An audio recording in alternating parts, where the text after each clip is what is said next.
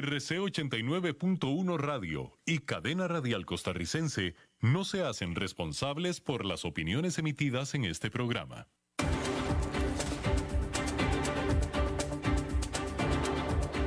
Inicia a las 5 con Alberto Padilla un programa diseñado con el objetivo de llevarte diariamente un tema de actualidad, acompañado siempre de reconocidos editorialistas, de lunes a viernes a las 5 de la tarde por CRC 89.1 Radio, a las 5 con Alberto Padilla. Hola, ¿qué tal? Saludos, bienvenidos a esta emisión de A las 5 con su servidor, Alberto Padilla. Muchísimas gracias por estarnos acompañando Espero que haya tenido muy buen fin de semana y muy buen inicio de semana, el cual está llegando a su fin. Le mando cálidos y afectuosos saludos desde la señal e instalaciones de CRC 89.1 FM en San José, Costa Rica, desde donde estamos transmitiendo hasta el punto, en el tiempo y en el espacio en el que usted nos está escuchando, porque estamos transmitiendo en diferentes plataformas, comenzando con Facebook Live, a la página de este programa, a las 5 con Alberto Padilla, que por cierto en Facebook Live para esta ocasión me están reportando que tenemos un problemita con la imagen, pero debemos estar saliendo por audio sin problema. Espero que así sea en esta ocasión en Facebook Live, solamente audio por esta emisión. También estamos disponibles en podcast, en las diferentes plataformas más importantes para ello, Spotify, Google Podcast, Apple Podcast, etcétera, etcétera. Aquí en Costa Rica este programa que sale en vivo en este momento a las 5 de la tarde se repite todos los días a las 10 de la noche aquí en CRC 89.1 FM. David Guerrero al otro lado de los cristales, controlando los incontrolables y la producción general de este programa a cargo de la señora Lisbeth Ulet. Bueno, decir que justo cuando la vacuna resulta que hay una nueva variante del COVID-19. Aparte, los inversionistas estaban esperando celebrar el momento en que los legisladores de Estados Unidos acordaron un nuevo paquete de estímulo para ayudar a la debilitada economía de su país. En cambio, la aparición de una nueva variante del virus COVID-19 en el Reino Unido ha hecho que los mercados se desplomen y con eso la ansiedad por la pandemia vuelve a cobrar importancia. Y es que durante el fin de semana, la Gran Bretaña revirtió los planes para relajar las restricciones durante Navidad y en cambio anunció cierres estrictos en gran parte del país, citando preocupaciones sobre una variante del coronavirus que se cree que es mucho más infecciosa que la primera. En las últimas 24 horas, el país se ha vuelto cada vez más aislado, con Canadá, Francia, Israel, Alemania e Irlanda, todos restringiendo o de plano prohibiendo los viajes del Reino Unido mientras evalúan la situación. Francia prohibió la entrada de carga proveniente del Reino Unido a través del Canal de la Mancha al menos por 48 horas. Se trata de una ruta esencial para la cadena de suministros proveniente de la Gran Bretaña, principal socio comercial de Francia. Ahora, este virus mutante se detectó ya en Holanda y en Australia y los científicos piensan que es un 70% más contagioso que el COVID original. El domingo, la Gran Bretaña reportó un aumento en infecciones de casi 36 mil casos que es una cifra récord desde que comenzó la pandemia, récord para un día. El indicador accionario FTSE 100 de Londres llegó a estar perdiendo este lunes hasta 3,1%, su caída más pronunciada desde septiembre. El DAX de Alemania perdió un 3,5%, mientras que el CAC 40 de Francia bajó un 3,4%. Mientras tanto, allá en Nueva York, una jornada que fue primordialmente negativa hacia el final. Los indicadores se recuperaron de las profundidades a las que llegaron a estar durante la jornada e incluso el índice industrial Dow Jones quedó con una ligera ganancia de 0,12%. El Nasdaq Composite quedó con una caída de 0,10% y el Standard Poor's 500 con una caída de 0,39%. Las noticias del virus eclipsaron el tan esperado avance en las conversaciones para otro paquete de estímulo en Estados Unidos. Y es que los líderes del Congreso anunciaron el domingo por la noche que habían asegurado ya un acuerdo por un paquete de rescate de 900 mil millones de dólares para brindar un alivio muy necesario a las pequeñas empresas, los estadounidenses desempleados y los trabajadores de la salud. Se espera que el paquete incluya un pago directo de 600 dólares para los estadounidenses con un cierto nivel de ingresos, así como 300 por semana en ayuda extra del seguro de desempleo. Sin embargo, las buenas noticias de Washington ya están en segundo plano. Recordar que Wall Street se había centrado en el lanzamiento de las vacunas y las esperanzas de un auge económico a medida que la vida comience a volver a la normalidad para el verano del próximo año, lo que llevó a las acciones a máximos históricos la semana pasada. Pero ahora, muchos analistas señalan que este bien puede ser un invierno muy difícil con turbulencias del mercado en el corto plazo. Porque la pregunta es si el remate de este lunes es solo un bache o si la nueva variante del coronavirus cambiará significativamente el estado de ánimo de un mercado que últimamente se venía centrando casi exclusivamente solo en lo positivo. Nuestra entrevista de hoy más tarde será precisamente sobre esta nueva variante del coronavirus y el estado actual de las cosas en materia de el coronavirus en general. Bueno, en otra importante noticia que se dio, bueno, desde la semana pasada, pero que ha estado trascendiendo durante el fin de semana, hay que decir que el gobierno de Estados Unidos sufrió el que probablemente es el mayor ataque cibernético de su historia. Varias agencias enteras sufrieron violaciones en sus sistemas computacionales, incluidos el Departamento de Comercio y el Departamento de Energía. El ataque se dio utilizando una vulnerabilidad en el software de la empresa SolarWinds, firma que antes de esto no era familiar fuera de la industria de sistemas. El problema es que SolarWinds no solo tiene de cliente al gobierno de Estados Unidos. Esta empresa con sede en Austin, Texas, reveló en una presentación para sus inversionistas que hasta 18 mil de sus clientes pueden haber estado ejecutando software que contiene la vulnerabilidad que permitió a los piratas informáticos penetrar en el Departamento del Comercio. Los funcionarios estadounidenses sospechan que los piratas informáticos vinculados a Rusia están detrás de la violación. SolarWinds brinda servicios a más de 425 empresas de Fortune 500 o de las 500 de Fortune, según su página web, que ya eliminó, por cierto. Las empresas enumeradas incluyen a Cisco, ATT, Microsoft, Comcast, Visa y Mastercard. Al menos dos de estas dicen que se han visto afectadas hasta cierto punto. Empresas mexicanas también habrían sido afectadas por este ataque, por supuesto por ser clientes de SolarWinds. Al respecto, Mientras que las autoridades federales y el propio secretario de Estado de Estados Unidos, Mike Pompeo, no titubeó ni tardó en responsabilizar a Rusia por el ataque, su jefe, el presidente Donald Trump, quien se ha caracterizado por defender siempre a Vladimir Putin, declaró esta vez previsiblemente que el ataque pudo haber sido perpetrado por China.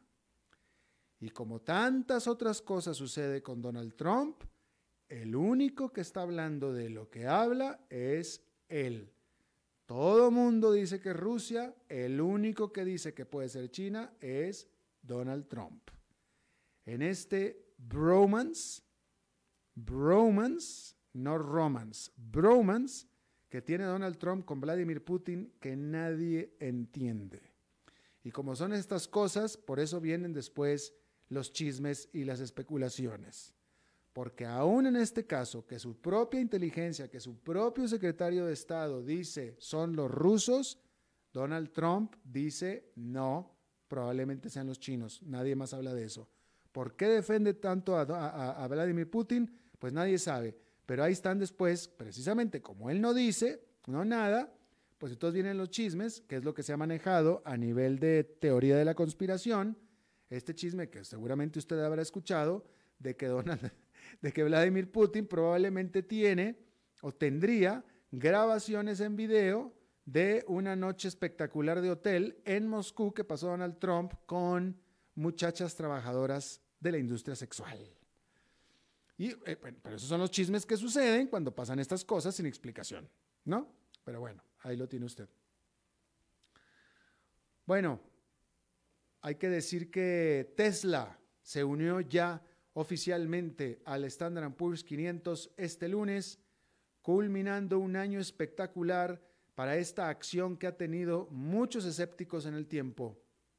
Las acciones de la automotriz eléctrica cerraron el viernes a 695 dólares cada una, habiendo explotado más de 730% desde principios de 2020. Es decir, que si usted hubiera invertido un dólar en marzo, hoy tuviera 730 dólares. Así. Un millón de dólares, 730 millones de dólares.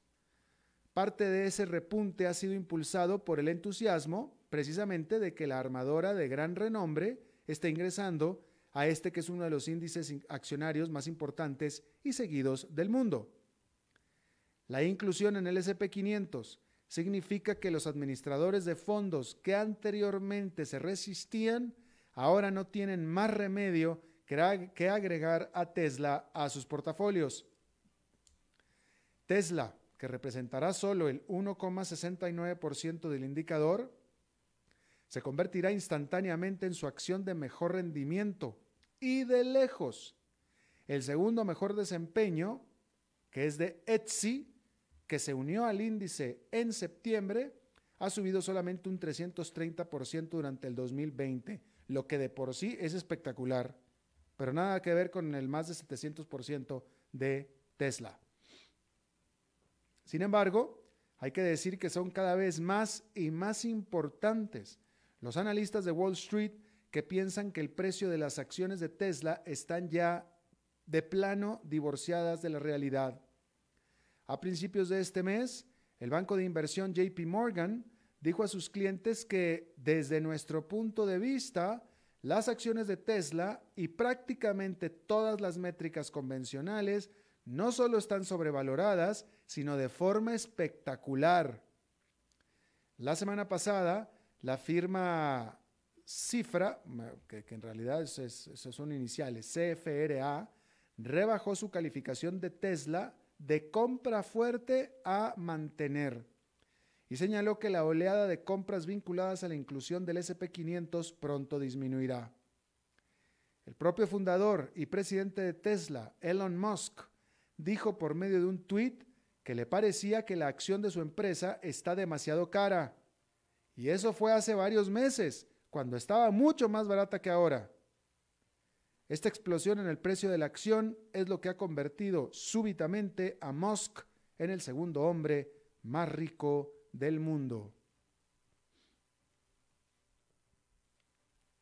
Bueno, hay que decir que la pandemia ha estado dando relevancia a los bonos sociales.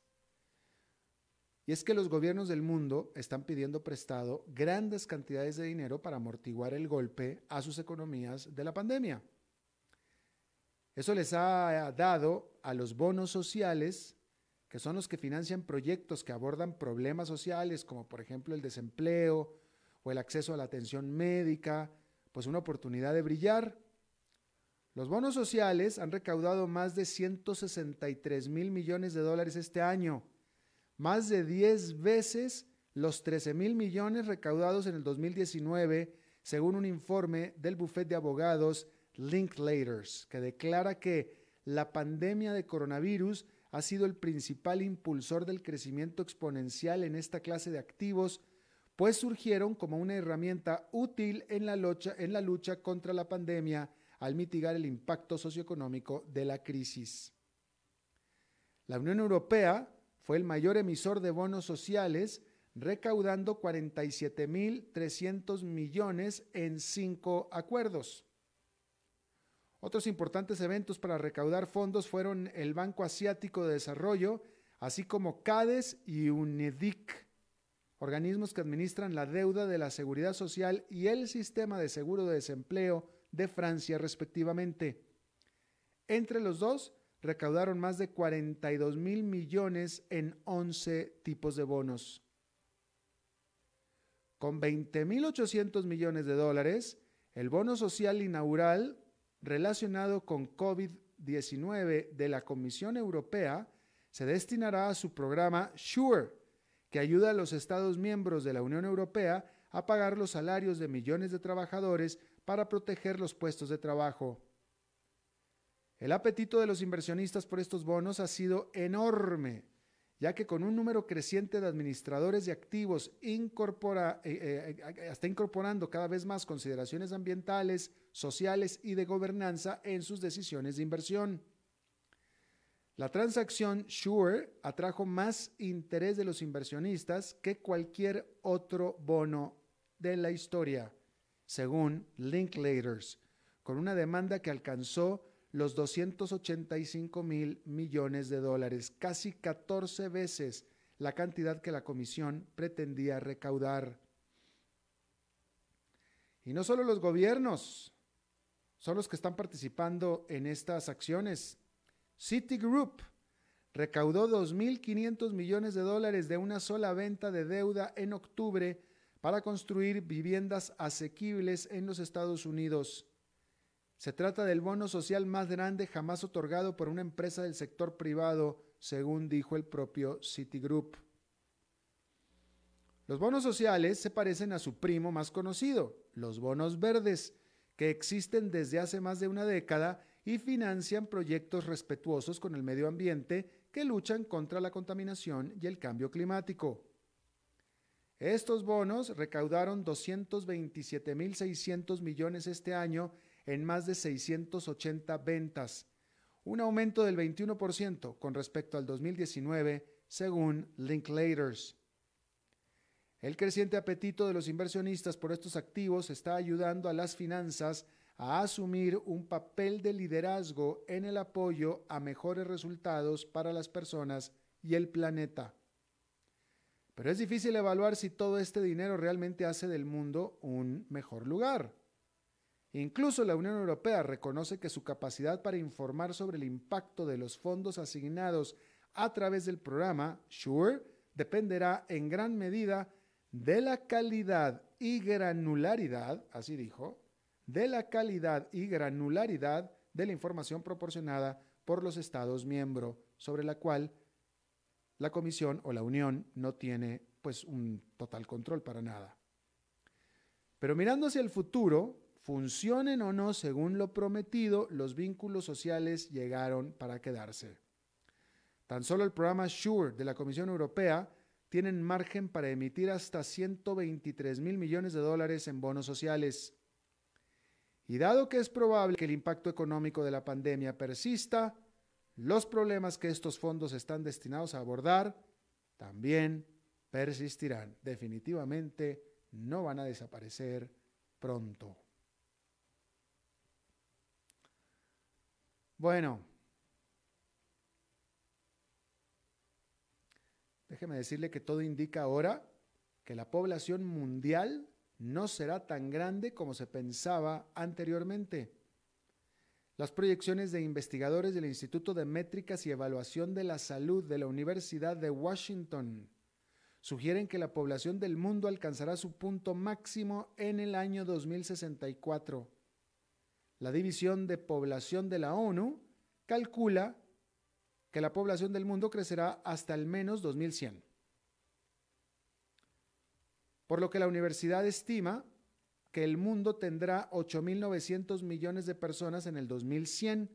La ONU estima, la ONU estima que serán 10.900. O sea, hay una discrepancia de 2 mil millones de personas. El estudio de la universidad asume un mejor acceso a la educación y los anticonceptivos en el África subsahariana, subsahariana y por tanto una caída de la fecundidad y un repunte menor de las tasas de fecundidad en muchos países de baja natalidad. Estas diferencias producen una brecha sustancial. Por ejemplo, Corea del Sur, un país hoy de 52 millones de habitantes, podría tener menos de 27 millones para el 2100. España podría perder más de la mitad de su población que tenía en el 2017. La población de 55 países se reducirá al menos en un 25%. La de India caerá de 1.400 millones hoy a 1.100 en el año 2100. Y China de 1.600 millones de personas hoy a 730 millones de personas nada más.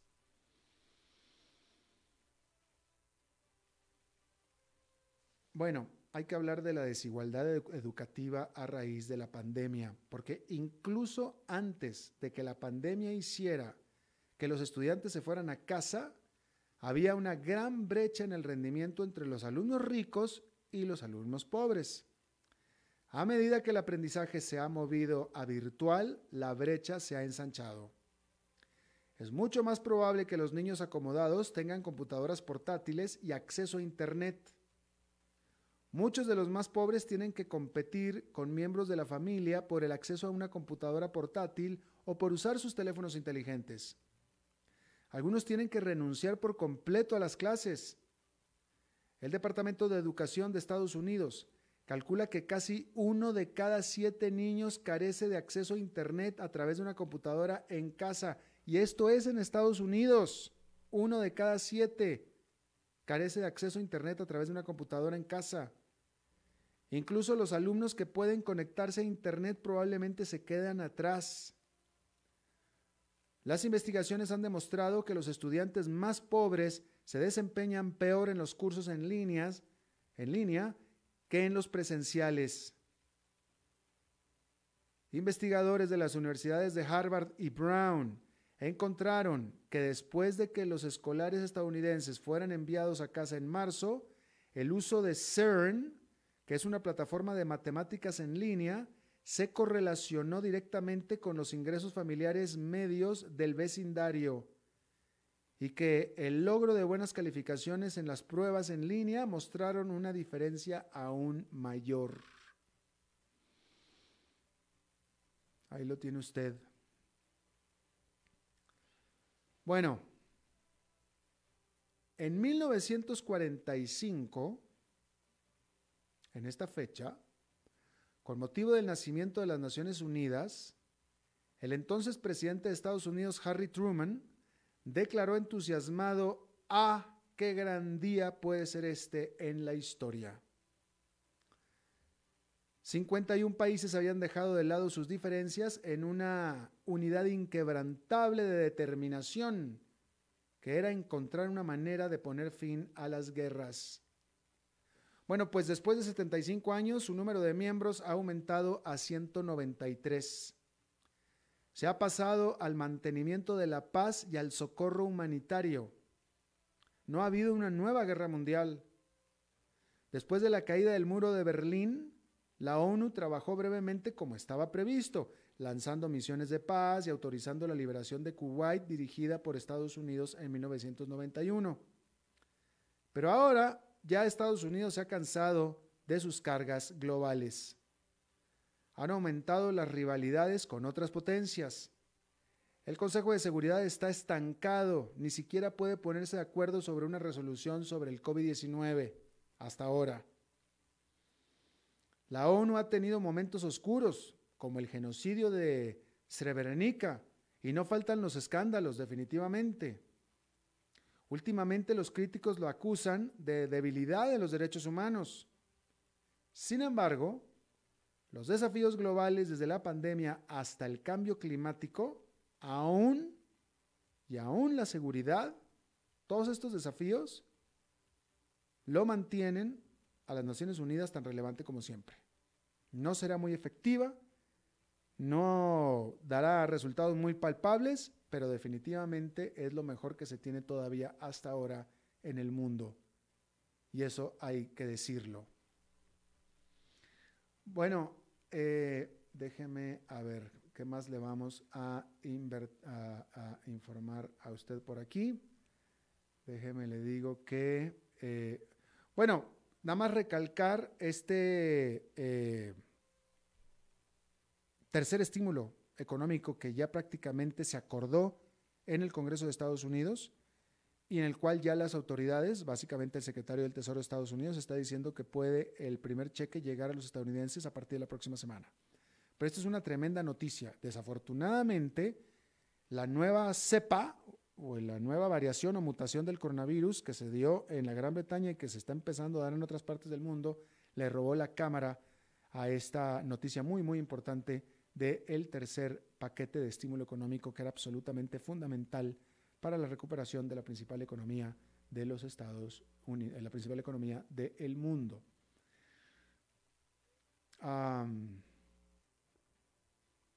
bueno, pues eso, hay que, hay que decir eso. Este, bueno, nada más comentarle que eh, Irak devaluó su moneda por un quinto por concepto de la pandemia, por supuesto, es decir, por el daño económico de la pandemia, el cual ha deprimido o colapsado los precios del petróleo.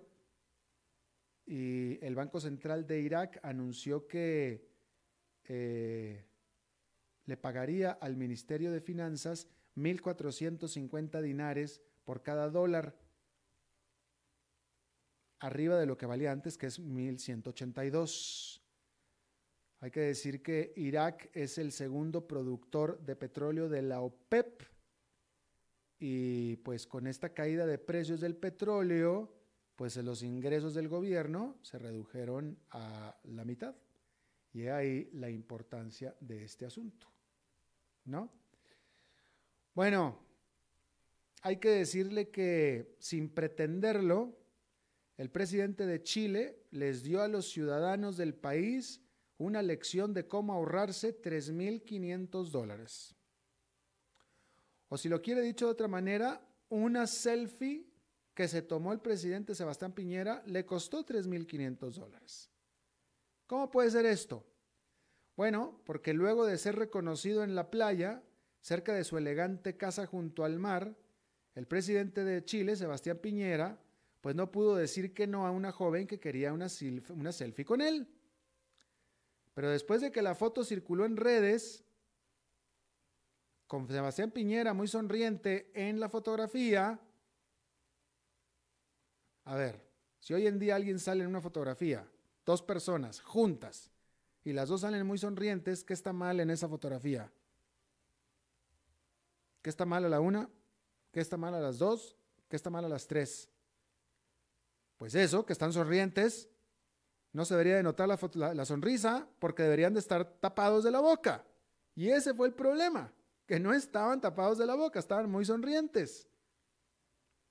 Y el problema en Chile es que Sebastián Piñera, el gobierno de Sebastián Piñera, tiene en estado de emergencia pandémico de 90 días al país y sigue vigente ese estado de emergencia.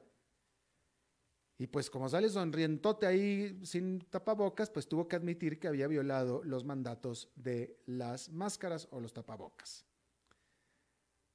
Más de 16 mil chilenos han perecido a causa del COVID-19 y las autoridades ordenan cubrebocas en todos los espacios públicos. Y los castigos incluyen multas e incluso penas de cárcel. Bueno, pues a Sebastián Piñera le cayó la multa y acordó, tuvo que, tiene que pagar una multa de 3.500 dólares y se disculpó por la desobediencia. Pues, ¿A quién se le ocurre? Pero el problema de todo, y aquí estoy viendo la fotografía, están en la playa, sale pues, Sebastián Piñera, hombro a hombro con la chica, pero pues aparte atrás se ve más gente que está en la playa, juntos, jugando en la arena, etcétera, todos sin tapabocas, ¿eh? Todos sin tapabocas. Pero pues el presidente es el presidente y es el que tiene que dar el ejemplo. Y le cayeron con 3.500 dólares. Ahí lo tiene usted. Vamos a hacer una pausa y regresamos con nuestra entrevista de hoy. A las 5 con Alberto Padilla por CRC 89.1 Radio. Dijo Santo Tomás de Aquino, el dolor puede ser aliviado con el buen dormir, un baño y una copa de vino. Bodegas y viñedos La Iride, vinos argentinos de la región de Mendoza. Colecciongourmet.com En Navidad todo se siente diferente. El aire, la música, el amor. Vivamos esta Navidad en familia. Cadena Radial Costarricense. Evitar el contagio. Ya sabes cómo hacerlo. El reto está en no dejar de hacerlo. Seguite lavando las manos frecuentemente con agua y jabón. No te toques la cara sin haberte lavado las manos primero. Tapate la nariz y la boca con el antebrazo antes de toser o estornudar. Mantenete a una distancia física de 2 metros y no debes olvidar llevar puesta siempre la mascarilla como barrera de protección. Si respetas las reglas, evitas el contagio. Sigamos cuidándonos. Esto es un problema de todos que resolvemos cada uno. Un mensaje de la Cámara Nacional de Radiodifusión y esta emisora. Haga crecer su negocio. Facebook, Mercadeo y más. Imágenes en alta definición, estrategia de crecimiento y muchos beneficios. Información al 7189-5277. Paquetes especiales desde 40 mil colones mensuales. Sí, todo eso desde 40 mil colones mensuales. Contáctenos al 7189-5277. Desde Maipú, Mendoza, la tierra del olivo nos llega aceite de oliva Laur. Su delicada y elegante textura, así como su afrutado aroma vegetal, lo convierten en un aceite especial para paladares exigentes. Disponible en tres variedades: Laur Cruz de Piedra, Laur Aceite de Oliva Extra Virgen y Laur Gran Mendoza Aceite de Oliva Extra Virgen. Lo mejor de tres zonas en una sola botella. Galardonado con el Gran Prestige Gold en el Terra Olivo 2018. Aceites de oliva Laur no pueden faltar en tu mesa. De venta en todas las tiendas, don Fernando.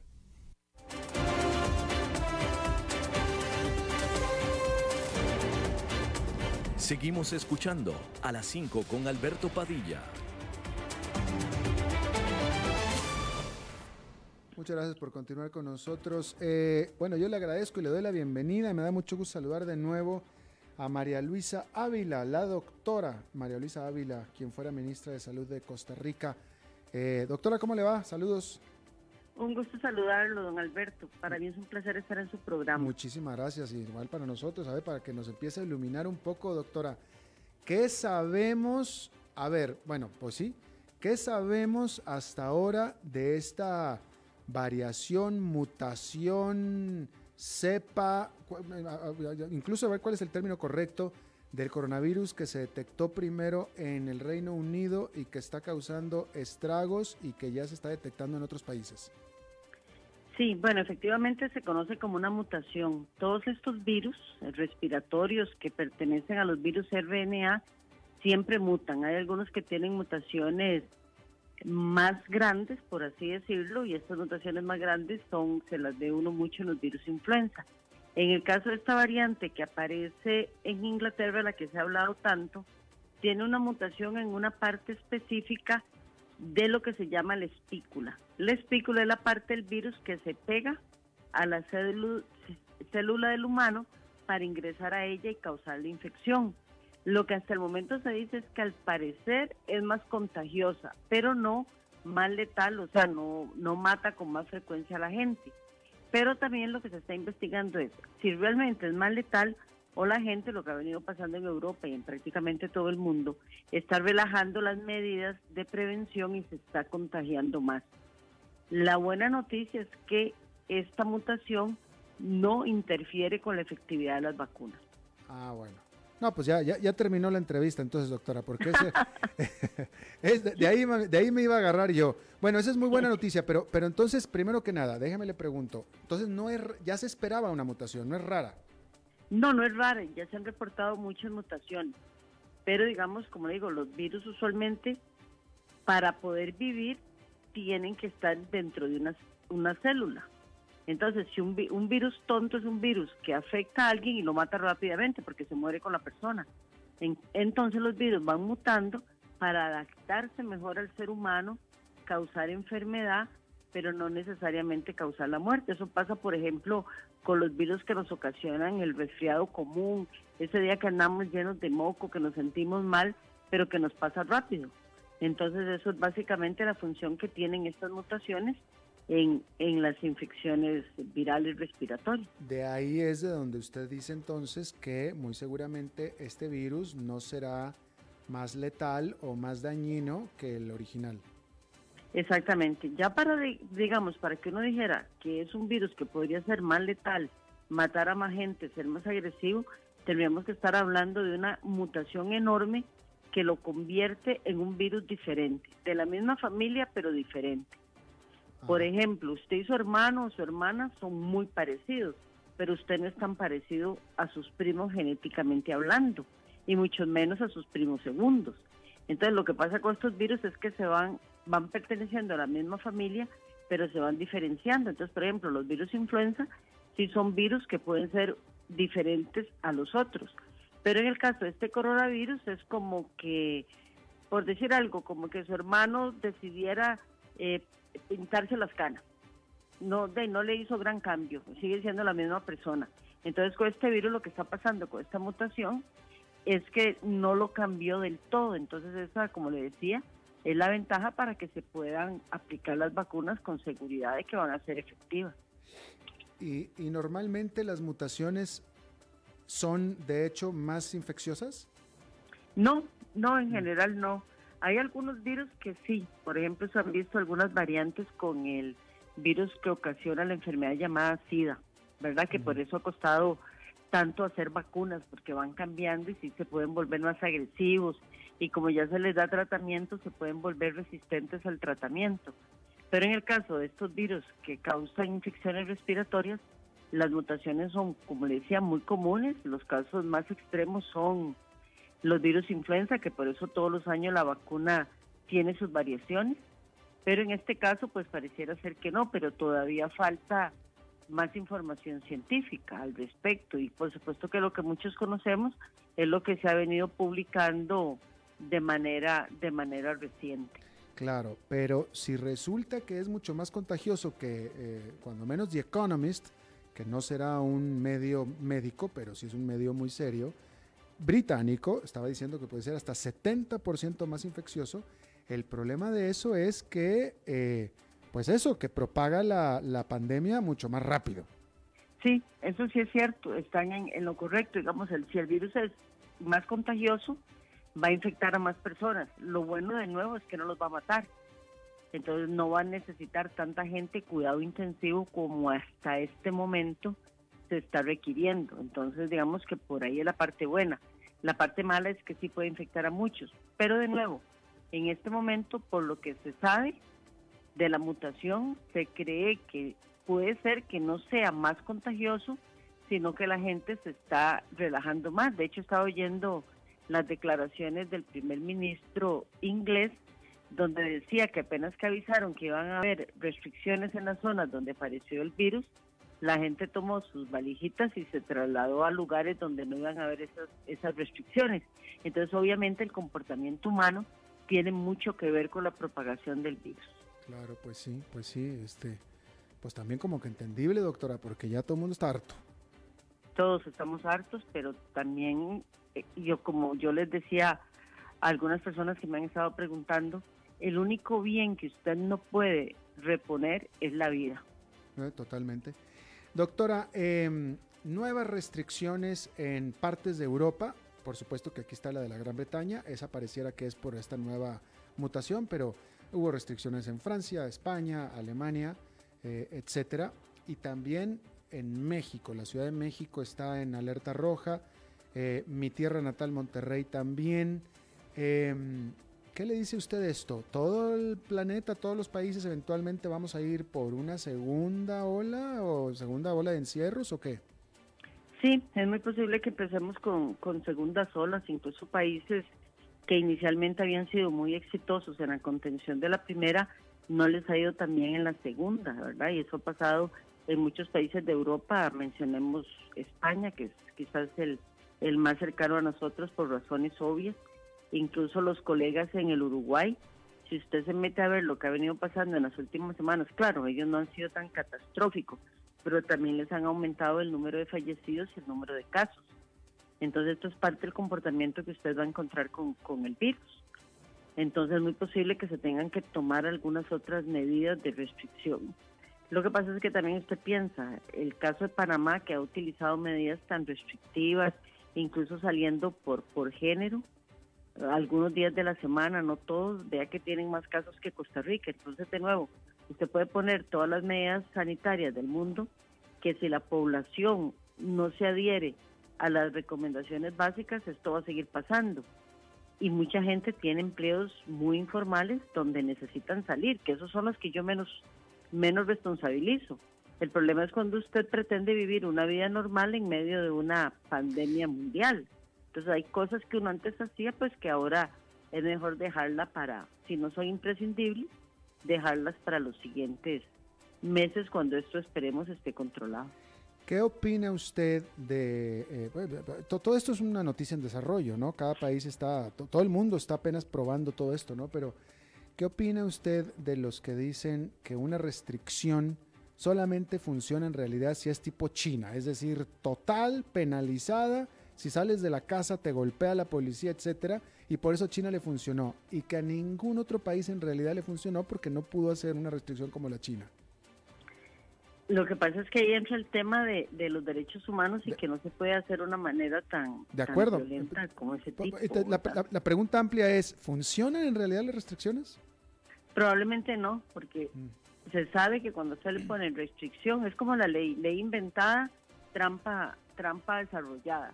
Así es que por más restricciones que pongan, las personas siempre van a buscar la manera de hacer lo que, lo que quieren hacer. Y muchas veces estas medidas tan restrictivas lo que hace es que después las personas no dicen con quiénes estuvieron, dónde fue que se infectaron, entonces en realidad tampoco funciona tanto.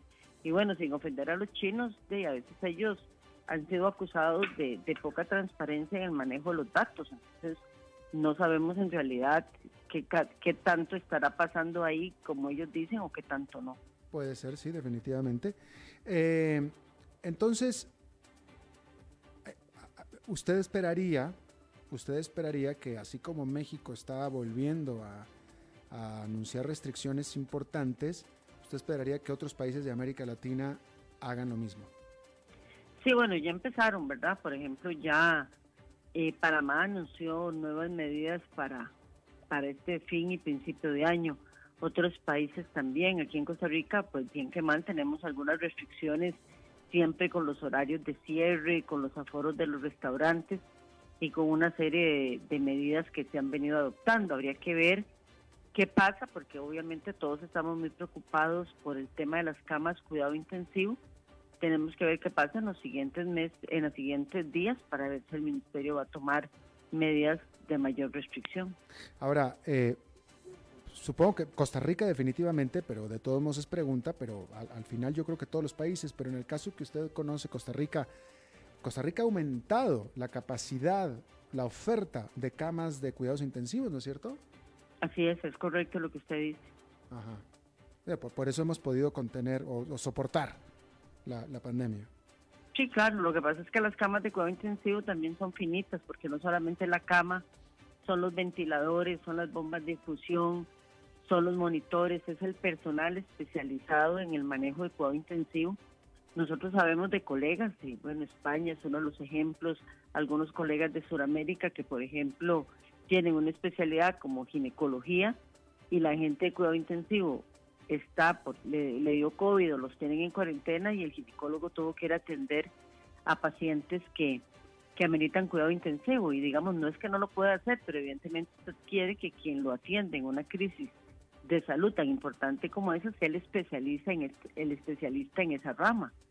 Entonces se puede dar que, que, bueno, ya aquí se da, muchos médicos generales, claro, guiados por, por especialistas, están atendiendo en áreas críticas de los hospitales.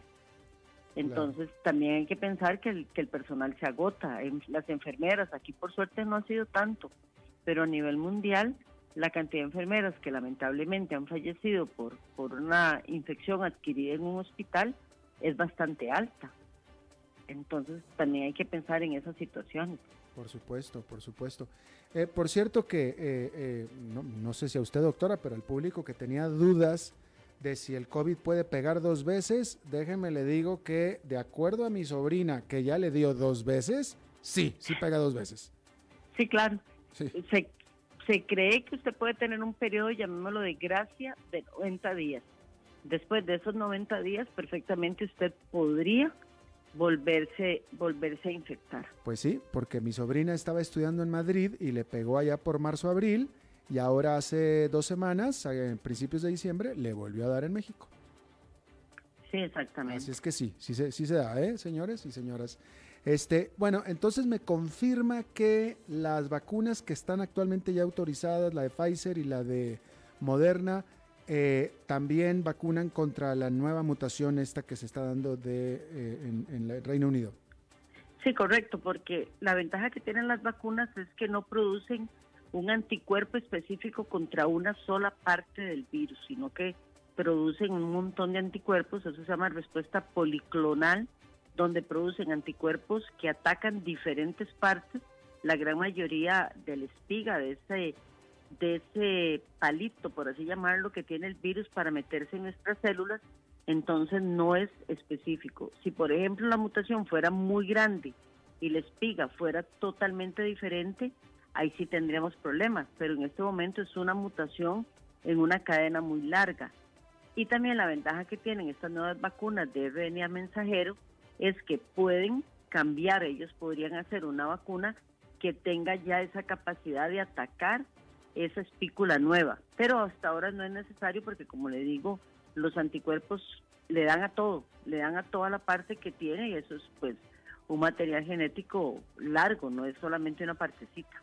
Ahora, la vacuna, eh, una vez que alguien tiene ya la vacuna, se, la, se lo vacunaron, ¿por cuánto tiempo es efectiva? Bueno, aquí digamos, si a usted lo vacunan hoy, usted tiene, en la siguiente semana ya usted empieza a desarrollar anticuerpos de protección. También depende mucho pues de la respuesta inmune, de su edad, de qué condiciones tiene, etcétera, etcétera. Luego al mes de que le pusieron esa primera dosis, le ponen la segunda y una semana después usted ya va a elevar bastantes anticuerpos.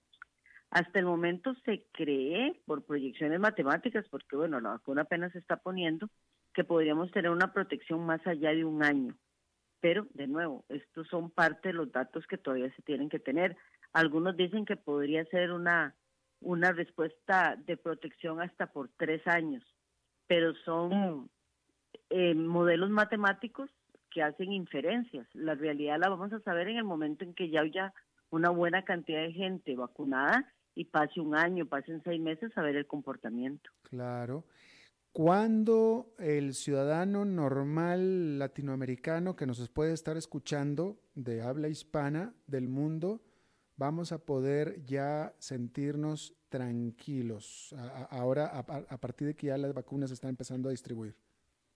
Bueno, la gran mayoría de los países vamos a empezar a vacunar en el trimestre del primer año, del próximo año, digo. Entonces se calcula que usted necesita entre un 60 o un 80% de la población vacunada para que se genere la inmunidad de rebaño y ya haya más gente alrededor protegida. Eso podría tomar un año, entonces todavía para el año 2021 algunas medidas de protección, de restricción, de que, bueno, si usted me invita a una a una entrevista, pues la hacemos como lo estamos haciendo ahora, por teléfono, por Zoom, pero yo no voy a su estudio. Todavía ese tipo de restricciones se van a tener que mantener por algún tiempo.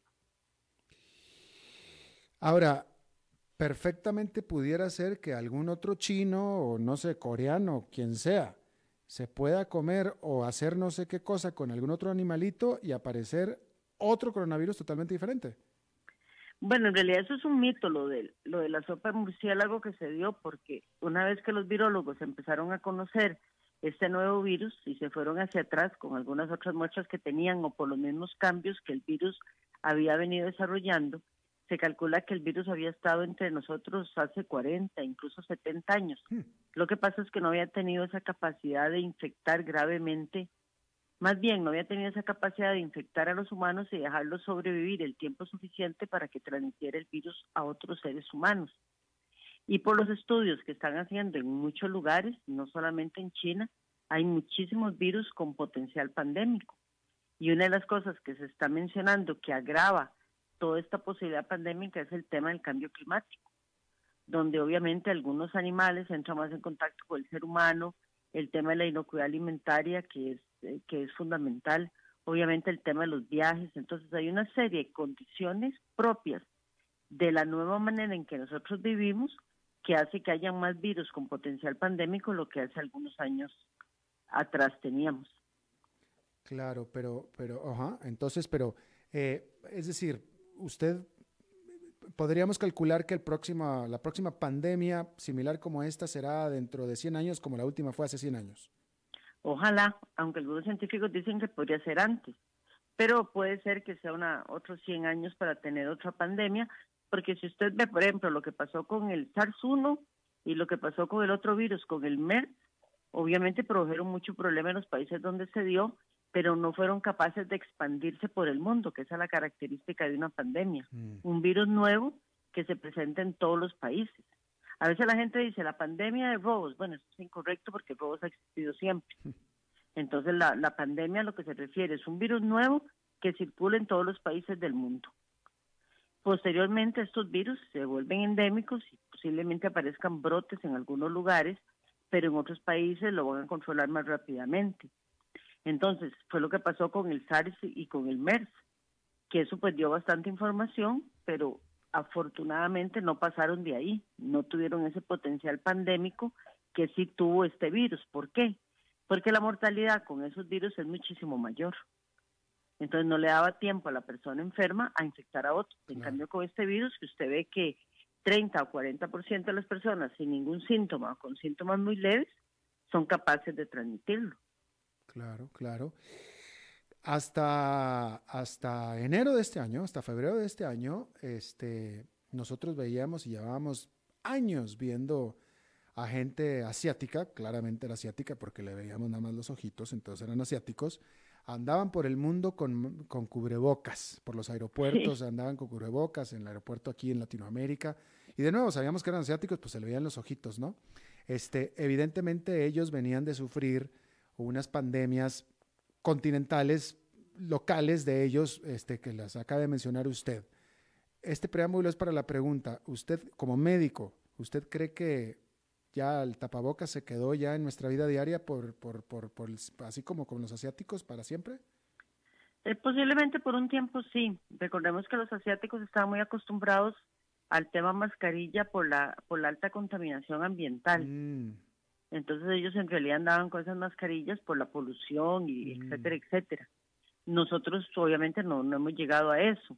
Y creo que posiblemente sí vamos a ser más cautos en utilizar mascarillas en ciertas situaciones, pero no necesariamente como que sea algo que se quede ya por siempre entre nosotros, a lo mejor por un tiempo en los aviones, en sitios de mucha conglomeración. Pero bueno, el, el comportamiento humano es tan impredecible que y hay que esperar a ver qué pasa. Pero usted como doctora, usted como doctora que, que, que, pues, en que ha vivido lo que ha vivido todo el mundo, pero lo ve con otros ojos porque es doctora, etcétera. Que de aquí a cinco años, ¿qué cosas cree usted que va a seguir haciendo que está haciendo hoy en términos de cuidados? Bueno, si me lo pregunta a mí, eh, es que, bueno, como yo trabajo en infectología, pues la costumbre de lavar manos y una serie de cosas igual, yo no soy muy de mucha conglomeración, entonces probablemente seguiría haciendo lo mismo. La mascarilla en realidad es necesaria en este momento, aunque también fue otro tema controversial, que al principio, pues cuando el virus no circulaba en la comunidad, pues tampoco era tan necesario andar con la mascarilla. Pero bueno, hay que, como le decía, hay que ver qué pasa, pero posiblemente sí sea un insumo de más frecuente uso de lo que de lo que ha sido de lo que pudo haber sido años pasados.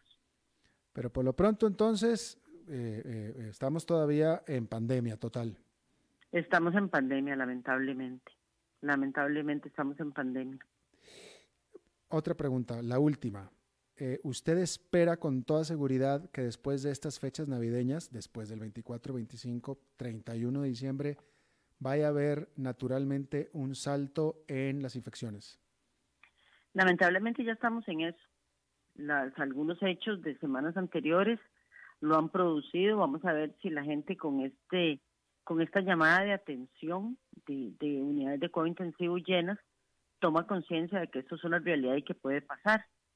Entonces, entonces esperemos que, que no se cumpla esa predicción de que van a aumentar los casos, pero de seguir así, entre el día 15 y tercera semana de enero, pues podríamos tener un repunte importante de casos.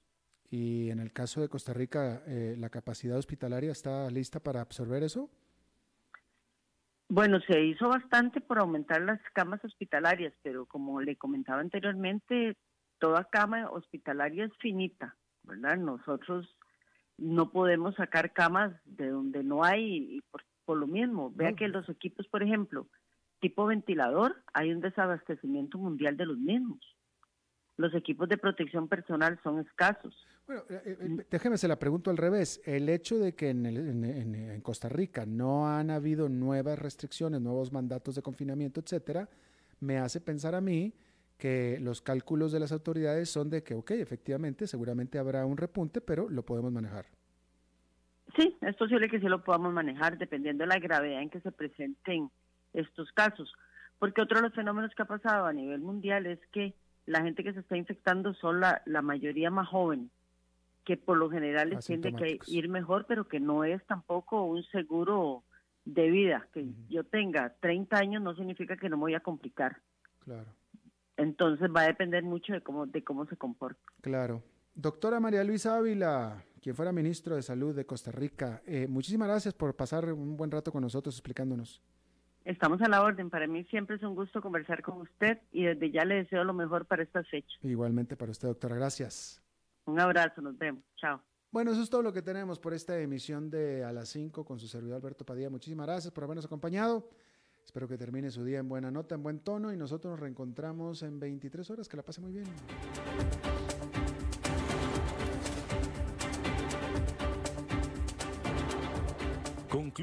A las 5 con Alberto Padilla.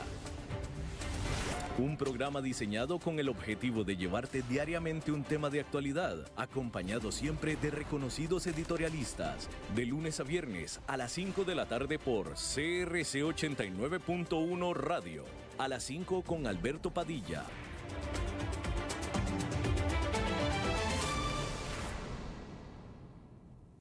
Somos más que descuentos. Somos un